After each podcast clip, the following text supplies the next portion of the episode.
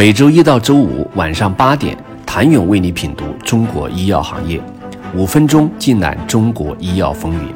喜马拉雅的听众朋友们，你们好，我是医药经理人、出品人谭勇。尽管深耕中国多年，拥有敏锐商业嗅觉，如今阿斯利康也碰到了计划赶不上变化的问题。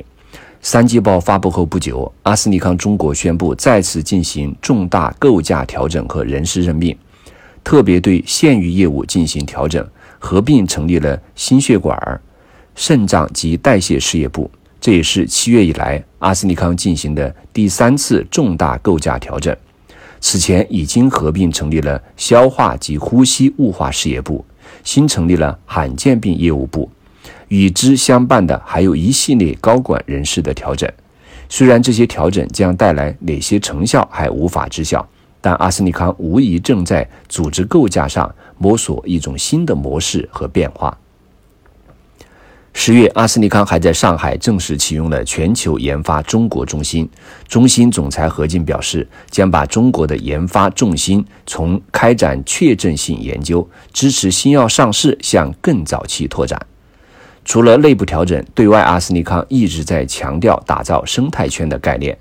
今年已经和多家本土企业展开合作，试图充分发挥自身的优势，同时取长补短。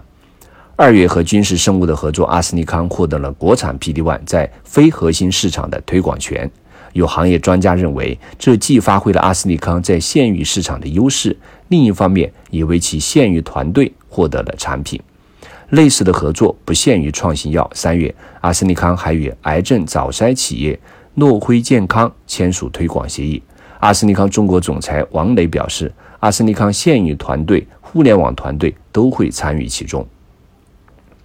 此外，阿斯利康通过与无锡创新园区的深度合作，帮助孵化器筛选优质生物医药企业，并在园区内形成相关产业链。据悉，目前园区内三十余家生物医药企业，半数围绕阿斯利康生态圈。阿斯利康作为中国最大的跨国药企，其所遭遇的困境，其他跨国药企也感同身受，而且更早更甚。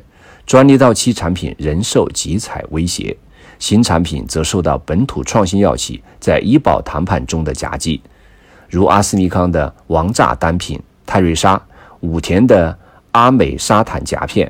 再如默沙东的 K 药、BMS 的欧药等等，最新发布的二零二一年上半年医院用药数据也佐证了这一趋势。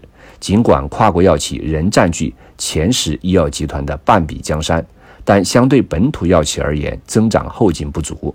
其中，辉瑞 MAT 滚动全年数据同比下滑百分之二十二点四，拜耳 MAT 同比下滑百分之七。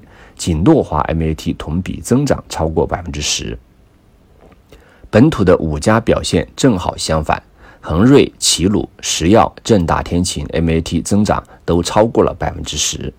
一边是产品周遭竞争环境的恶化，另一边则是人才的大量流失。